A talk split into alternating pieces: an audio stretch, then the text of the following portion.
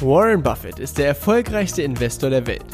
Sein Vermögen beläuft sich aktuell auf mehr als 80 Milliarden US-Dollar. Angefangen hat er als Zeitungsjunge und Kaugummiverkäufer. Willst auch du endlich finanziell frei werden? Willst auch du erfolgreich dein Geld für dich arbeiten lassen?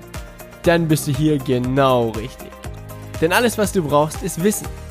Wissen über Buffetts Mindset, seine Tools, Methoden und Strategien. Und die Anleitung dafür, wie du es umsetzt. All das erhältst du hier im Little Buffett Podcast. Der Podcast für alle Investoren und die, die es werden wollen. Mein Name ist Dominikus Link und ich begrüße dich ganz herzlich zur sechsten Folge mit dem Thema Was ist Inflation?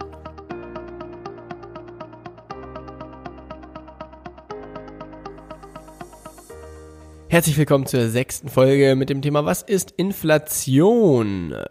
Beginnen wir die Folge mit einigen Feedbacks, die ihr mir zugeschickt habt. Und zwar, Jonas Pessel hat sich darauf bezogen, dass ich das Metall Lithium, wie es ja geschrieben wird, mit TH, auch Lithium ausgesprochen habe, wobei es zwar mit TH geschrieben wird, allerdings Lithium ausgesprochen wird. Also vielen Dank dafür, Jonas. Werde ich in Zukunft natürlich darauf achten. Auf Instagram hat mir die liebe Dini Dianu geschrieben. Sehr informativ, habe es genossen. Stimme und Sprechgeschwindigkeit sehr angenehm. Weiter so.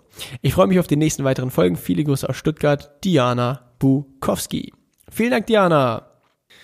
Und jetzt steigen wir auch schon direkt ins Thema ein. Wir werden ganz kurz durchgehen, wie denn der Begriff Inflation überhaupt zustande kommt, was das ist, woher die Inflation kommt und was für eine sogenannte Inflationsrate ungefähr angepeilt ist, beziehungsweise was wir für Inflationsraten die letzten Jahre, Jahrzehnte hatten und ja, auch ganz kurz, was die Vorteile der Inflation sind. Und natürlich auch die Nachteile. Also woher kommt das Wort Inflation? Das Wort Inflation kommt aus dem lateinischen inflare und das heißt so viel wie aufblähen. Also irgendwas so äh, künstlich aufpumpen oder so wie, wie ein Hefeteig im Ofen äh, sich aufbläht. Und was heißt Inflation? Und wie gesagt, das sind hier keine Definitionen, wie es ein Professor auf Harvard äh, kommunizieren würde, sondern das sind eben Erklärungen von der Straße für die Straße. Das heißt, so erklärt, dass man es leicht versteht und so erklärt, dass man es äh, leicht anwenden kann. Allerdings im Wirtschaftstest auf Harvard würde man damit wahrscheinlich nicht unbedingt volle Punktzahl bekommen. Okay, Inflation beschreibt die Entwertung deines Geldes, könnte man sagen. Beziehungsweise stell dir vor, du wärst vor 15 Jahren, im Jahr 2004, einkaufen gegangen. Mit 100 Euro in der Tasche bist du in den Supermarkt gegangen und hättest dir alles Mögliche gegriffen, was du seinerzeit für 100 Euro bekommen hättest. Und dann wäre der Einkaufswagen ziemlich voll gewesen.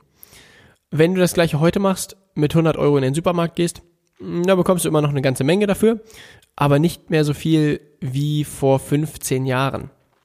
Und wenn du in 15 Jahren mit 100 Euro in den Supermarkt gehst, wirst du vermutlich in 15 Jahren wieder weniger für dieselben 100 Euro bekommen, also weniger Waren, weniger Gegenwert für die 100 Euro bekommen, als du heute bekommst. Und diesem Phänomen liegt eben die Inflation zugrunde. Das heißt, das Bargeld, was du was du quasi bei dir trägst, wird über die Zeit langsam aber sicher weniger wert. Oder anders ausgedrückt, für das Bargeld, was du bei dir trägst, bekommst du über einen langen Zeitraum gesehen nach vielen Jahren tendenziell weniger Gegenwert, als du es heute bekämest. Und warum ist das so? Nun ja, mir wurde das mal seinerzeit so erklärt, stell dir vor, es gibt ein, eine bestimmte Ware, ein bestimmtes Gut auf der Welt. Was das genau ist, ist eigentlich ziemlich gleichgültig, weil das gilt für, für alles, für, für alles, was es auf der Welt gibt. Jetzt stell dir mal vor, ein Astronaut fliegt in den Weltall und kommt zu so einem Meteoriten und kann da so ein, ein, super seltenes Metall irgendwie mit auf die Welt bringen und davon gibt's aber nur, nur ein Kilogramm. Nur ein Kilogramm von diesem super seltenen Metall. Und sieben Milliarden Menschen auf der Welt kriegen davon mit, dass es dieses eine Kilo Metall gibt und jeder will irgendwie dieses Metall haben, weil das irgendwie schön aussieht. Dann werden einige Leute sagen, okay, für dieses eine Kilo Metall würde ich 100 Euro bieten. Und die nächsten Personen sagen, naja, mir ist es 200 Euro wert, die nächsten sagen 300, 400. Dann kommen die etwas, äh, die etwas reicheren der Gesellschaft und sagen, naja, ich bin dafür bereit, 5000 Euro zu zahlen. Der nächste sagt, ich würde für dieses eine Kilo, weil es gibt nur ein Kilo auf der gesamten Welt, dafür bin ich bereit, 10.000 Euro zu zahlen. Dann nächste sagt 50.000, 100.000, dann kommen die ganzen Millionäre dazu, sagen, naja, ich bin bereit, 5 Millionen zu zahlen. Irgendwer wird ein paar Milliarden bezahlen. Und der meistbietendste bekommt eben dieses Stück Metall von dem Astronauten. Und nehmen wir mal an, dieses Stück Metall geht dann letztendlich für äh, 30 Milliarden Euro über die Ladentheke. So, jetzt zweites Gedankenkonstrukt. Derselbe Astronaut fliegt in den Weltall, bringt aber nicht ein Kilo mit, sondern zwei Kilo. Und der Effekt wird sein, dass der Preis pro Kilogramm weniger als vorher sein wird, also niedriger. Denn auf einmal gibt es nicht nur ein Kilogramm und die sieben Milliarden Menschen streiten sich nicht nur um dieses ein Kilogramm von diesem, von diesem seltenen Metall, sondern die sieben Milliarden Menschen streiten sich um zwei Kilo. Und damit wird jedes dieser zwei Kilo per se weniger wert sein. Dann geht das Kilo vielleicht nicht für 30 Milliarden über die Ladentheke, sondern für 20 Milliarden pro Kilogramm. Denn der Preis für dieses Metall entsteht rein aus Angebot und Nachfrage. Jetzt, um den Bogen wieder zurückzuspannen zur Inflation, die meisten von euch werden wahrscheinlich schon mal davon gehört haben oder in der Zeitung gelesen haben, Europäische Zentralbank druckt Geld oder in Amerika eben, die Federal Reserve druckt Geld wie verrückt. Heißt also, es gibt aktuell einen bestimmten Bestand an Euros überall auf der Welt. Wenn man alle Euros zusammenzählen würde, würde man auf einen bestimmten Betrag X kommen. Und jetzt musst du dir vorstellen, um es mal einfach zu machen, kreieren wir uns jetzt wieder ein, Gedankenkonstrukt. Das heißt, wir nehmen an, es gibt eine Währung, wir nennen sie jetzt mal den Buffett Coin. Und von diesem Buffett Coin gibt es 100 Stück. Es gibt 100 Buffett Coins und jeder Buffett Coin wird äh, unterteilt in 100 Warren Pennies. Und es gibt jetzt eine Gesellschaft, in der wird nur mit dem Buffett Coin beziehungsweise mit dem Warren Penny bezahlt. Und sagen wir mal, äh, jetzt kostet, jetzt kostet ein Brot beim Bäcker sagen wir einen Buffett-Coin. Dann geht zum Beispiel der, der Fleischer, der einen Buffett-Coin von seinem Kunden bekommen hat, geht jetzt zum Bäcker und kauft sich ein Brot für einen Buffett-Coin. Und so geht das hin und her, hin und her, hin und her. Und dann gibt es eine sogenannte Zentralbank, die in der Lage ist, Buffett-Coins zu drucken. Das heißt, die Zentralbank geht jetzt daher und sagt, okay, wir haben aktuell 100 Buffett-Coins im Umlauf und jetzt drucken wir einfach 10 Buffett-Coins nach. Das heißt, es sind nicht mehr 100 Buffett Coins im Umlauf, sondern 110 Buffett Coins im Umlauf. Und weil es jetzt auf einmal nicht mehr nur 100 Buffett Coins gibt, sondern 110 Buffett Coins, wurde der Buffett Coin quasi im Verhältnis zum Brot entwertet. Weil, wenn wir wieder zurückgehen zu dem Beispiel mit diesem seltenen Metall aus dem Weltall, gibt es auf einmal 10% mehr von der Währung und dadurch ist eine einzelne Einheit, das heißt ein einzelner Buffett Coin, per se nicht mehr so viel wert wie vorher. Und das ist das Phänomen, wie es, äh, wie es tagtäglich beziehungsweise Jahr für Jahr an, mit dem Euro, mit dem Dollar und mit sonst, ja, so ziemlich jeder anderen Währung auf dem Planeten passiert. Die Zentralbanken, die für die jeweilige Währung zuständig sind, drucken regelmäßig Geld und dadurch wird der aktuelle Geldbestand permanent entwertet. Jetzt könnte man sich fragen, naja, warum machen die das denn? Was ist denn der Grund dahinter? Und ich nenne dir mal einen großen, großen Grund. Du musst dir vorstellen, die einzelnen Nationen bzw. die einzelnen Länder haben untereinander leihen sich unglaublich viel Geld. Das heißt, die USA leihen sich von China Geld, ähm, die USA leihen sich von Deutschland Geld, Deutschland leiht sich von wem anders Geld, das andere Land leiht sich wieder von wieder von wem anders Geld.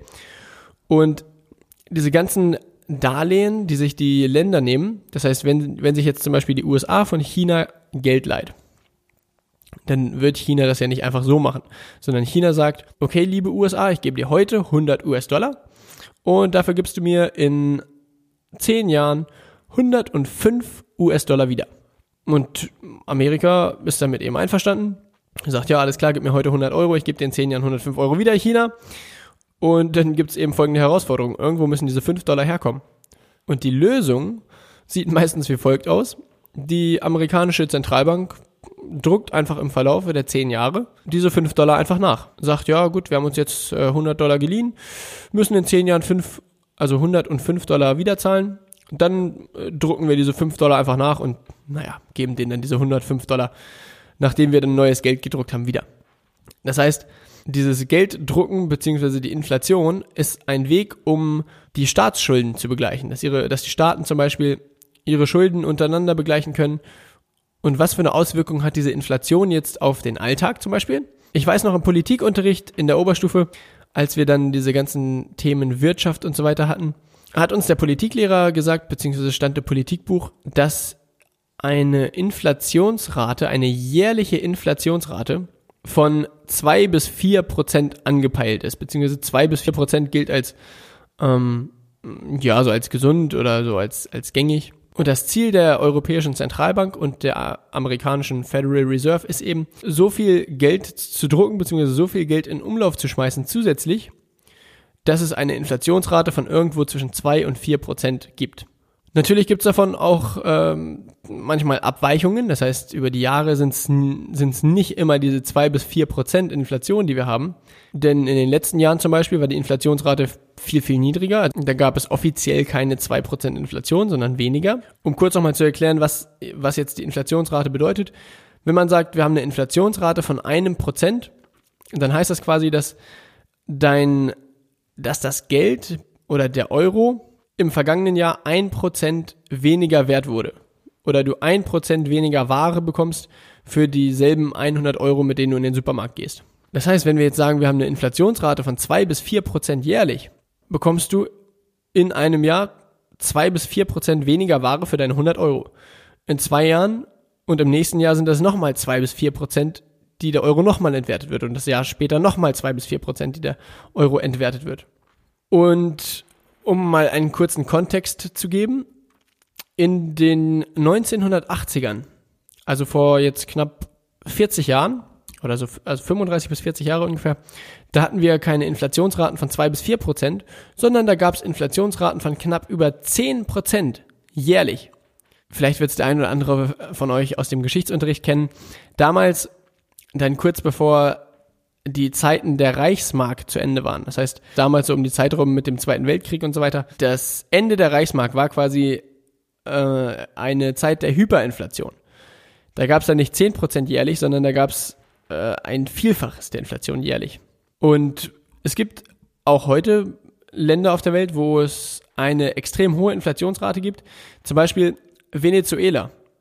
Wenn man nach Venezuela schaut, die Währung, die heimische Währung in Venezuela, die wird von Tag zu Tag unglaublich stark weniger wert. Ich weiß nicht genau, was die da an Inflationsrate haben, aber da, also wenn wir hier von zwei bis vier Prozent jährlich sprechen, dann haben die ein Vielfaches davon. Also um jetzt mal was in den Raum zu schmeißen, ohne zu wissen, ob das genau stimmt, so knapp 20, 30 Prozent täglich. Das heißt, du gehst heute zum Bäcker, kannst dir ein Brot für 100 äh, Buffett Coins kaufen und morgen kostet es 130 und danach 150 und danach 180, dann 200 und das alles innerhalb einer Woche.